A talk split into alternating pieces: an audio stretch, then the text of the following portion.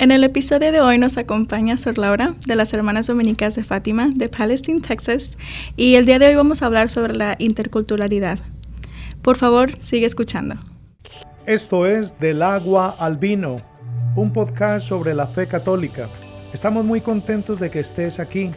Jesús quiere tener una relación personal contigo y responder a su invitación será la mayor aventura de tu vida. No será fácil pero Él te transformará del agua al vino.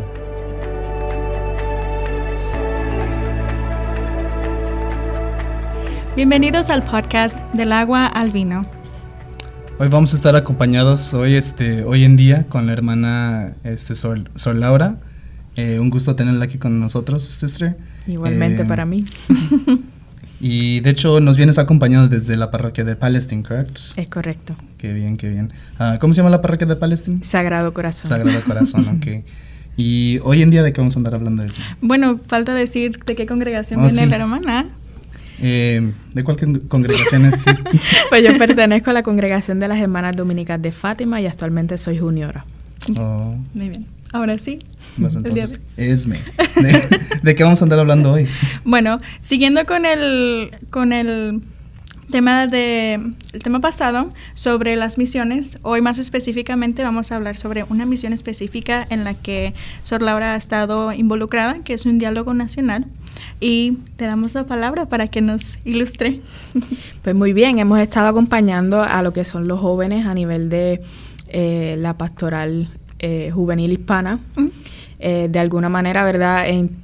también entablando diálogo intercultural, en este caso, pues trabajando lo que es Journey Together, donde hemos participado de las, de las segunda y tercera etapa, este, donde simplemente se han dado diálogos donde cada encuentro, cada cultura tiene, tiene la oportunidad de explicar lo que son, de explicar de dónde vienen y cómo la iglesia también se ha ido involucrando en cada una de esas culturas, especialmente acá en los Estados Unidos. De esa manera, pues es un camino paralelo que se va dando también con Raíces y Alas, que nos ha ayudado a abrir mente de ver cuáles, que no solamente somos los hispanos los que estamos haciendo y los que estamos acá en los Estados Unidos, sino que hay gran diversidad de cultura que también se debe impactar acá en, cada uno de nuestros ministerios y a las parroquias. Si pasamos primero a Journeying Together y a su experiencia en los procesos de en el proceso, perdón, en el paso 2 y 3, que es en el que he estado involucrada, si nos puede hablar un poco sobre esa, bueno, para mí sería, pienso, una riqueza completa, pero nos gustaría saber cuál ha sido su experiencia dentro de, esos pasos y también, Emanuel, si gustas compartir un poco. Sí. Pues en, en, el primer paso, pues no pude estar porque pues no estaba en los Estados Unidos, todavía nos habían asignado la misión acá. Pero ya la segunda, que empezó a mediados de la pandemia, eso fue en el 2020, y ya en la tercera en el 2021, que es donde culmina pues, la, segunda etapa, con la se, se unifica a la tercera, es donde se iban, ¿verdad? Como, como ya mencioné, eh, cada cultura iba explicando lo que son sus raíces, de dónde vienen y cómo se han involucrado acá.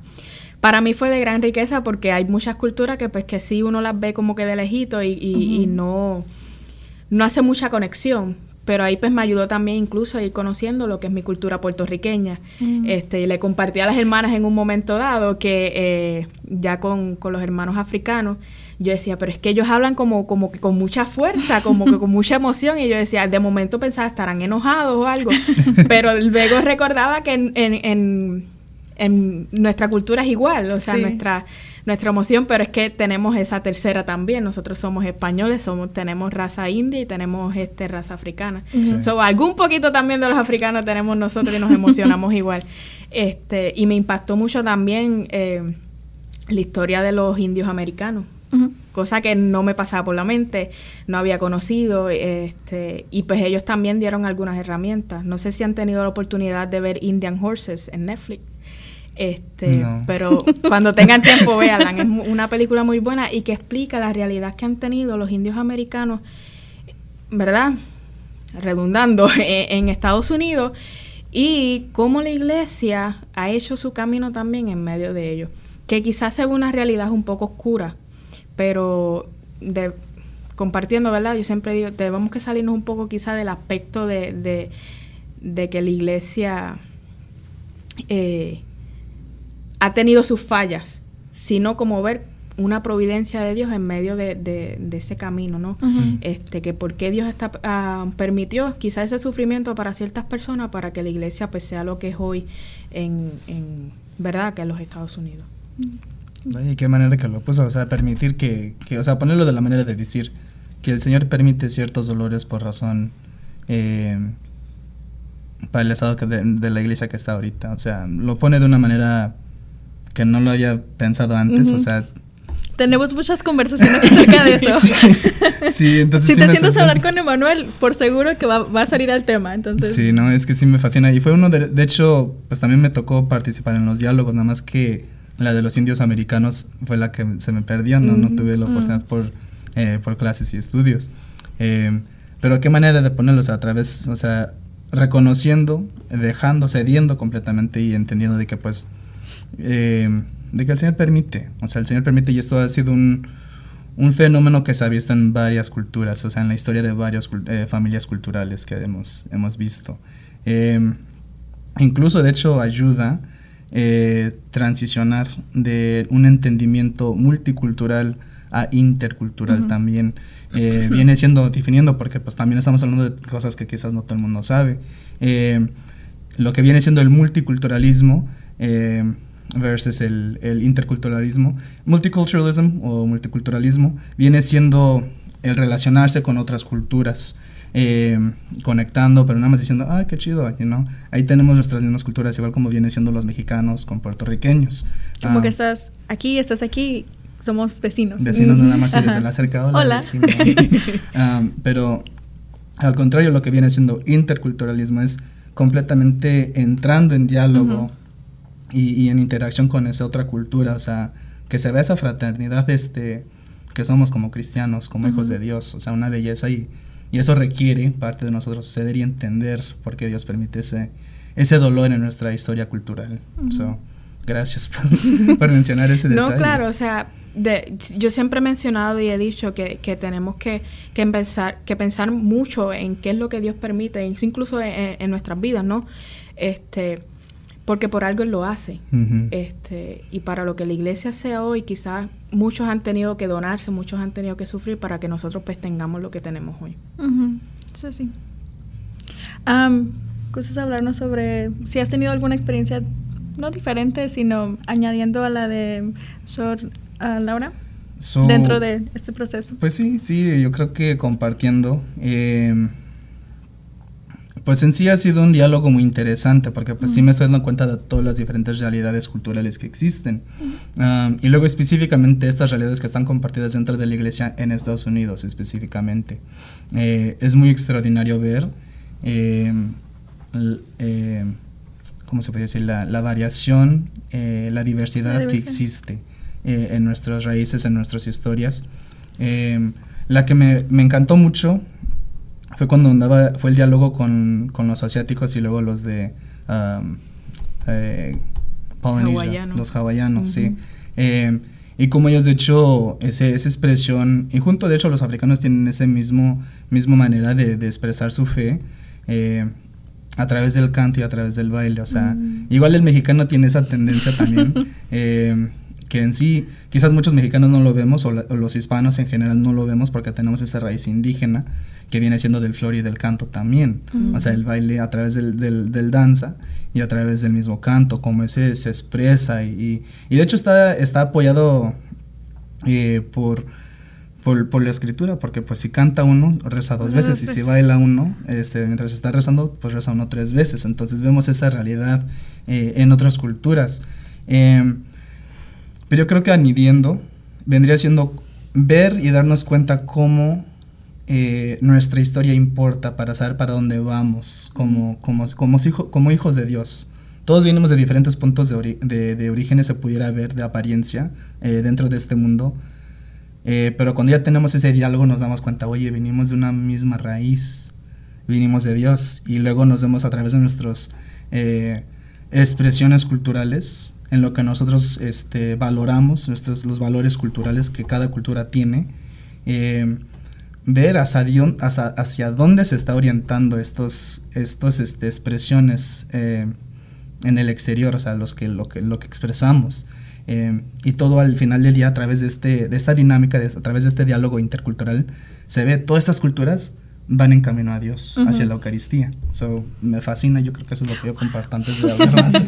no, y ahí hemos visto qué cosas nos van uniendo, porque yo creo que todo el mundo tiene por las venas la música y, y, una de las formas de orar también que nos mueve mucho es la música. Entonces, eh, de alguna manera, con esos pequeños encuentros que yo a veces decía, ay Dios mío, son como que muy cortitos, necesitamos más, este, pero nos fueron ayudando a complementar ver y, y, conocer más allá este, lo que son las culturas y ver qué es lo que nos verdaderamente nos une, no lo que nos separa, porque quizá lo que nos separa pues son mínimas cosas, pero más lo que nos une. Sí. Así es. Creo que dentro de... ¡Ay, qué riqueza! Ojalá. Ah, siento que es algo muy muy hermoso el tener esa exposición a diferentes familias culturales. Ah, a mí me encantaría algún, algún, día también, bueno, podemos ponernos en ese, en ese mm, ah, posición que de poder entender y, tener empatía y, poder tener entendimiento de, de dónde venimos hacia, para ayudarnos a, ver hacia dónde vamos, pero también que no estamos solos, sino que estamos alrededor de, nuestros hermanos y que estamos todos yendo para el mismo lugar porque venimos de Cristo y vamos hacia Cristo. Es hermoso. no, y que han tenido a su vez, o sea, el mismo sufrimiento que quizás han cargado. Eh, cuando hablamos, ¿verdad? Hablamos mucho de los hispanos, pero quizás muchos los, los asiáticos este, han venido cargando con el mismo sufrimiento que, muchos hispanos y quizás nosotros pues, no, no lo vemos, no nos damos cuenta o no nos queremos dar cuenta porque eso puede suceder también. Entonces, esos encuentros han fomentado que, que nos vayamos dando cuenta, que vayamos tomando conciencia de que quién está a nuestro lado, de que no es simplemente el que se me sienta al lado en la misa, sino que es una persona y que también tiene su necesidad y que sufre igual que yo. Hablando sobre el, proceso de Journeying Together, nos lleva a otro proceso que ha sido paralelo junto con ese que mencionábamos al principio, que era Raíces y Alas. Entonces, en este, en este proceso solamente ha estado usted este, involucrada, entonces lo vamos a tener hablando mucho tiempo, pero nos encantaría escuchar. Principalmente, la, la pregunta que tenemos Emanuel y yo es, ¿qué es? ¿Qué es el proceso de Raíces y Alas? Pues el proceso de Raíces y Alas es prácticamente un proceso, ya lo repetí, pero este un proceso paralelo en el esfuerzo por comprender y apoyar el Ministerio Juvenil. No tanto quizá el aspecto juvenil, porque pues ahí es que yo entro, este, pero sí los procesos de la pastoral hispana. Yo cuando entro, entro prácticamente después de, de una reunión de quinto encuentro, donde una eh, amiga de una mejor amiga mía, este, vez me contactó y me dijo que necesitaban alguna religiosa joven mm. que pudiera participar de ciertos encuentros. Yo pues dije, pues estamos en medio de pandemia, podemos involucrarnos, todo es por Zoom y magnífico. Perdón. Entonces, ya pues una vez me, me voy integrando, pues viendo que, a qué me lleva este proceso. Este que pues su aspecto principal, en como, como yo dije cuando yo cuando entro, es más con el aspecto de jóvenes adultos, este, donde vamos dialogando y comprendiendo cuál es la necesidad del joven adulto hispano mayormente en los Estados Unidos. Viendo sus necesidades que aunque muchas veces decimos, pero es que ya conocemos sus necesidades, ya sabemos qué es lo que necesitan, este, ya, ya los conocemos y ya sabemos dónde están y todo esto. Pero sí necesitamos resaltar específicamente, este, ¿verdad? Que era qué, necesitan, valga la redundancia. Entonces, eh, viendo también que ya estamos cansados de tanto documento, y luego también del sínodo de, de los obispos, donde salió este Christus Vivit, eh, que también luego del sínodo, ¿verdad?, sale el documento conclusivo donde los jóvenes específicamente eh, y los obispos resumiendo todo lo que pedían lo han puesto en, ese documento conclusivo y ya el Papa pues hace una exhortación luego con Christus Vivit. Pues no queríamos sacar seguir con, con tanto documento, con el quinto encuentro y con todos los documentos que hay y no hay nada, o sea, no ha habido nada específicamente de qué vamos a hacer luego de todo esto. Mm. Entonces, eh, nuestros encuentros no se va O sea, no se basa en una creación de un nuevo documento para decir estas son las líneas de acción, sino específicamente de ver qué necesitamos resaltar de todas estas necesidades y cómo lo vamos a ir trabajando. De esa manera se han ido llevando los encuentros para entonces presentarlo en lo que es el Congreso de Pastoral Hispana, que va a ser este próximo año en abril en Washington, D.C., donde también pretende de alguna manera hablar con los congresistas este, pues ya esto es como, como paso por paso. entonces, este, entonces eh, algo más serio, ¿no? Viendo la necesidad de, de, de, todos los hispanos, que por eso contiende, o sea, no, es necesariamente eh, la red, ¿verdad? Porque con quien yo estoy colaborando es con la red, que no es necesariamente con ellos, sino que todos los ministerios de pastoral hispana a nivel de Estados Unidos van a estar presentes y vamos a estar reunidos todos allí para ir mirando y viendo las necesidades y qué cosas, poner, por decirlo así, qué prioridades es lo que necesitamos. Entonces, pues pretende también, ¿verdad?, hablar con los congresistas en ese sentido. Es como que las, bueno, hemos estado involucrados dentro de las conclusiones que se han hecho para jóvenes adultos, por ejemplo, para el quinto encuentro, y es como que necesitamos esto y esto y esto y esto. Y se hace una lista larguísima a veces que es como que, bueno, estas necesidades aplican para mí de cierta manera, pero no aplican para mí de cierta manera, pero reconocemos que hay una realidad, por decirla relativa, por cada persona, ah, de cada joven, porque pudiera preguntarle a Manuel, ¿cuáles son tus necesidades, Manuel? Y Manuel va a tener ciertas necesidades, pero si me preguntan a mí, tal vez van a ser diferentes porque tenemos diferentes prioridades, sueños y, una mentalidad diferente, que al final de cuentas pueden ser paralelas, pero van diferentes. Entonces, para mí es interesante escuchar de que eh, me parece muy interesante que no se va a hacer unas, que no se van a hacer conclusiones, pero a la vez suenan como conclusiones de las conclusiones. sí, pero tomando, acción prácticamente. pero que no se quedan ahí, que no se no, quedan y ha sido algo que durante el proceso de las reuniones hemos dicho, o sea, no queremos más papeles, no queremos más libros, necesitamos ya que nos digan qué vamos a hacer. Y literalmente sí estamos en la generación que necesitamos que se le dé todo y decirle, ve aquí, mueve aquí, pon allá. Entonces, eh, pues quizá eso es lo que ha atrasado un poquito el proceso de que se haga algo ya. este, porque pues es una realidad. Nuestras culturas trabajan diferentes y quizás en Latinoamérica este, ya los procesos que, que se están intentando dar acá en Estados Unidos, ya en Latinoamérica se ha dado más rápido. Entonces cuando pues pasa todo esto de la inmigración, llegan personas acá en Estados Unidos, se topan con una realidad que uno dice, ¿y dónde están? ¿Qué vamos a hacer? Este, cuando ya esto lo hemos trabajado acá, ¿por qué venimos acá y vamos de nuevo para atrás? O simplemente no entendemos.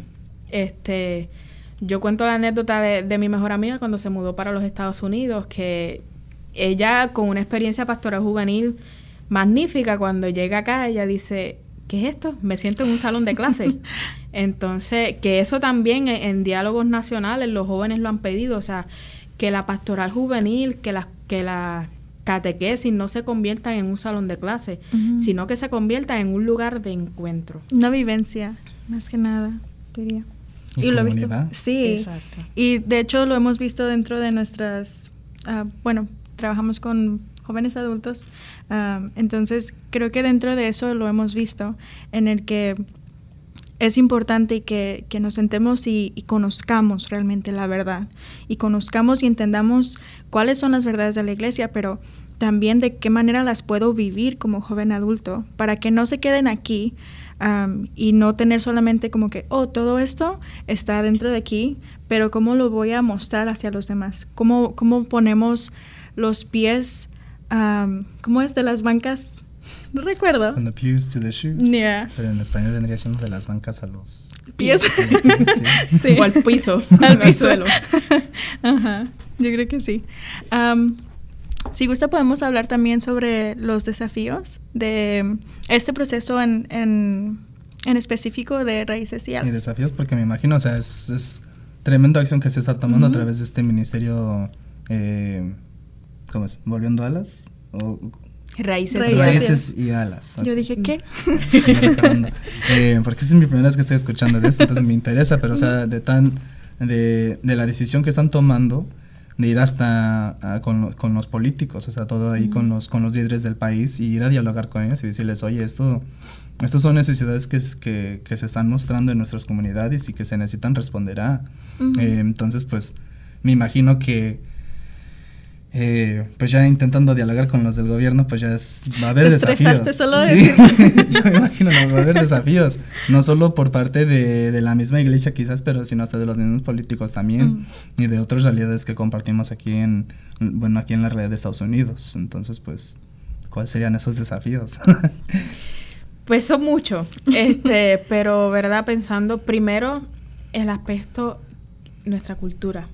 Mm desde el, primer punto de decir que somos hispanos, ya pues eh, se nota el aguante que quizás eh, pone a ciertas personas. Mm. Este, quizá por malas experiencias, ¿verdad? No juzgamos lo, lo, lo que pase y, y, lo que haya pasado, ¿no? Pero pues sí, eso puede ser alguno de los desafíos para mí como religiosa lo mismo, ser religiosa. Este no es lo mismo que vaya un joven, eh, un, joven con fuerza y diga necesitamos esto, a que venga una religiosa que, y lo diga. Este porque, o sea, vamos directamente al martirio y más como religiosa, por decirlo así. Pero, ¿verdad? Eso, quizás esos son como, pienso yo, como que los, primeros desafíos de, de haber, pueden haber un montón, pero este los primeros, pienso que esos. Y hasta provocado un poquito de miedo, me imagino también. O sea, el humano. Continúe, perdón.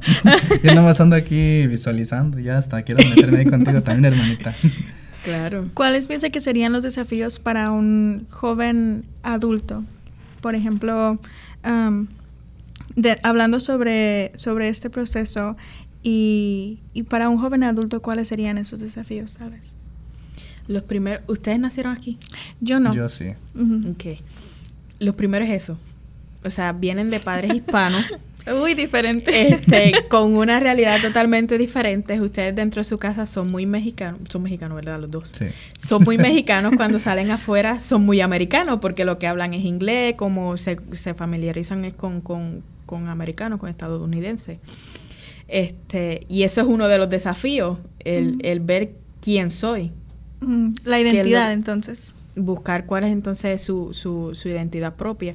Que eso pasa con muchos de los jóvenes. Mm. Este, la música que escuchan es mexicana, este, ¿verdad? Y, todo. Pero, pues dependiendo, ¿verdad? Quizás la, la, la, diversidad de música es diferente. Este pero nos van gustando otras cosas que son totalmente pues, norteamericanas. Entonces, ese es uno, uno de los desafíos también, el, el, ver identificarse en quién soy. O soy mexicano o soy este norteamericano. Pues nací aquí, pero mi familia es, mexicana. Ni de aquí ni de allá. Exacto, exacto. y yo creo que la diversidad de realidades, porque, por ejemplo, qué bueno que nos preguntó. porque realmente lo vemos dentro de nuestra amistad, porque a veces, así como, como, como lo mencionaba, como con la música, le muestro algo, dice, ¿qué es eso? Y yo, ¿cómo no vas a saber? o a veces él me dice algo, yo, ¿qué es eso? Y dice, ¿cómo no vas a saber? Porque realmente nosotros mostramos la realidad de muchos jóvenes ah, que son ah, facetas múltiples de, de, de diferentes identidades culturales, incluso a pesar de que somos mexicanos los dos. Ah, tenemos, oh, este es más viejo que yo, un año más que yo. Ah, estamos en el mismo uh, field de, en, la misma en la misma carrera. Entonces, dentro de eso es, es ver la, la necesidad de, de ayudar a, a, los jóvenes a ver que dentro de, de, de toda esta riqueza, digámoslo de esa manera, este, estás tú. Y tienes que aprender y identificar dónde encajas y, qué es lo que te hace a ti ser quien eres. al final de cuentas regresamos a Cristo y es quien nos da esa identidad, pero dentro de, también de, de, estar aquí, de nuestra sociedad, es encontrarte a ti mismo con esa, con esa identidad. Y creo que es algo muy, muy complicado muy, muy complicado. No es fácil eso. Sí. No. No, y que va, o sea, va afectando nuestro proceso tanto psicológico, emocional, Sí. como también espiritual. No sé si han tenido la oportunidad de estudiar un poco lo que es el discernimiento de espíritu, donde nos habla que si nuestro cuerpo físico, o sea, literalmente el físico, nuestro cuerpo psicológico a nivel mental y nuestro cuerpo espiritual, si uno de los tres falla, todos los demás van a fallar. Entonces, si nuestra mente no está bien, pues nuestra oración no va a fluir. Si nuestro cuerpo tampoco está bien porque estamos enfermos, pues tampoco nuestra, eh, nuestra mente y nuestra oración tampoco va a fluir. Entonces, cuando hay cosas específicamente que quizás nos van afectando un poco, no tanto la mente, que nos vamos a volver locos, pero en el sentido de que pues que nos van afectando, de que no sé de dónde soy, no sé de dónde Mm. vengo. Y no, no literalmente en el sentido, pues sí, yo sé que soy mexicano o nací acá, este, pero que son cosas que van más allá, pues nos Ujú. van afectando. Entonces también va afectando nuestra vida espiritual, porque entonces vemos un Dios diferente, no, no lo podemos ver, este quizás con lo mismo, por ejemplo, con, con lo básico que son las imágenes, pues no, no nos identificamos con esa imagen porque pues, no es como me la han presentado. Y así un montón de cosas. O sea que mientras se van a, eh, se van afectando esas áreas, este pues no vamos, no, no vamos llevando a plenitud lo que somos. Mm. Me llama mucho la atención que menciona esos tres porque es, ay, está diciendo lo que nosotros... Siempre lo que nos- hablamos, ¿eh? Sí, ay, no. Ah, y realmente es cierto, ah, la, el equilibrio y, el, y el, la paz entre ciertas dimensiones es esencial para tener am, esa, esa identidad. Y, esa paz, paz Esa de- paz. que uno requiere, o sea, viene siendo, en resumen, la psicología positiva, casi, casi. Bueno, pero vamos también Pero con teología. con, todo, porque va Sí. dentro del espíritu, el físico y, y, y la psicología también. Sí, sí, claro. Bueno, le queremos agradecer por acompañarnos en, en este episodio. Como ya habíamos comentado, cuando no sepamos, ah, no seamos expertos en el tema, que realmente es lo que estamos trabajando, eh, teníamos la oportunidad de traer a alguien más y nos encanta que ah, usted haya tomado el tiempo para venir con nosotros y la paciencia con nosotros también. Ah, muchas gracias por acompañarnos en este episodio. Sí, de hecho, este, si les gustó este episodio, este, este episo- episodio de hoy, perdón, eh, por favor dale like a este video y, y si le interesa ver más de estos, de estos diálogos, pues por favor comente en los comentarios, haznos saber por favor eh, qué tipos de diálogos les gustaría que nosotros tuviéramos aquí o qué otros este, invitados les gustaría que también tuviéramos aquí en el set. Eh, y ha sido un encanto tenerlo aquí, un diálogo Ujú. de mucho fruto, porque Ujú. pues yo sí me hacía falta hablar con alguien sobre Journey Together y pues ya hasta con más ideas y pues con más, más sentido de misión, más orientado y con la necesidad que necesitamos hacer, así que pues gracias eternamente. Gracias Y- a ustedes por la invitación y anímese porque esto sigue, hay que seguir caminando, ¿verdad? Eh, Sor Andrea siempre nos dice que, el que, que esta vida es como un tren, Mm. donde el tren sigue caminando y nos toca treparnos en, en un vagón. Así que nos toca treparnos en nuestro vagón y seguir el camino, ¿verdad? Que, que el Señor nos está presentando. Así es, así Suena es. Sor Andrea. Shout out a, Sor Andrea, lo queremos mucho también. Eh, pues entonces yo creo que sigamos con una oración para hacer bien. En nombre del Padre, el Hijo y Espíritu Santo. Amén. Gracias Señor por esta oportunidad de estar aquí con mis hermanas, eh, por poder tener este diálogo tan, tan de tanto fruto Señor. Esperemos que a través de este, de este diálogo eh, se inspiren muchos más a poder entrar en esta misión, eh, para poder compartir con los que no tienen, Señor, que no han escuchado de ti y poder ser gente puente, Señor. Te lo pedimos. Todo esto te lo pedimos en el nombre de tu Hijo amado, que vive y reina por los siglos de los siglos. Santos, amén. Amén. En el nombre del Padre, Hijo y Espíritu Santo. Amén. Amén. Amén.